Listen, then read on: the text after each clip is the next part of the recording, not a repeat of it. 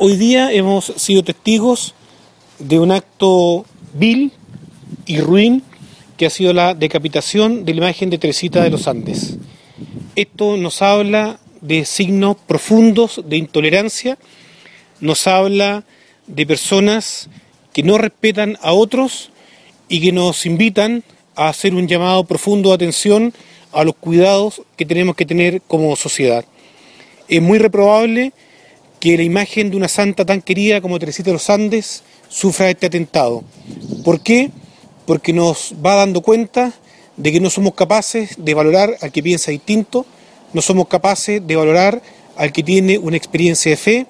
no somos capaces de valorar los signos que nos hablan de la trascendencia de Dios y cómo hombres y mujeres se pueden acercar a Él. Repudiamos profundamente este atentado, los jóvenes de Chile están muy tristes especialmente los miles y miles de peregrinos que con cariño hacen la tradicional caminata y peregrinación de Chacabuco al Carmelo. Le pedimos a Dios que convierta los corazones de quienes han atentado y nos ayude, Señor, siempre a crecer en fraternidad, nos ayude a crecer en tolerancia y a reprochar profundamente desde el corazón todo signo que hable de violencia, de miedos. Invitamos a nuestros jóvenes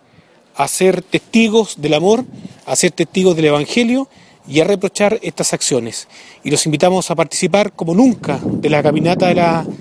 Teresita de los Andes, esta vigésima segunda peregrinación de Chacabuco al Carmelo, para que podamos hacer un acto de reparación, pidiéndole a Dios que nos dé la gracia de ser discípulos y misioneros, pidiéndole a Jesús la gracia de trabajar por un país más justo y pidiéndole a Jesús, nuestro Salvador, la gracia de que se conviertan aquellos corazones que solamente saben de odio, saben de división y que en ellos reina el amor, la justicia y la paz. Y el Señor nos ayude realmente a vernos como hermanos,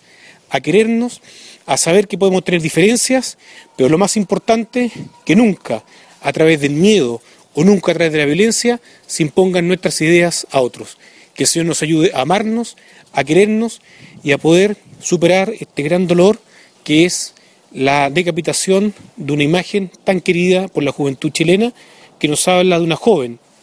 que dio su vida por el Evangelio, que dio su vida por los demás y que nos invita a que lo podamos también nosotros hacer, siendo testigos de Jesús, luchar por un mundo mejor.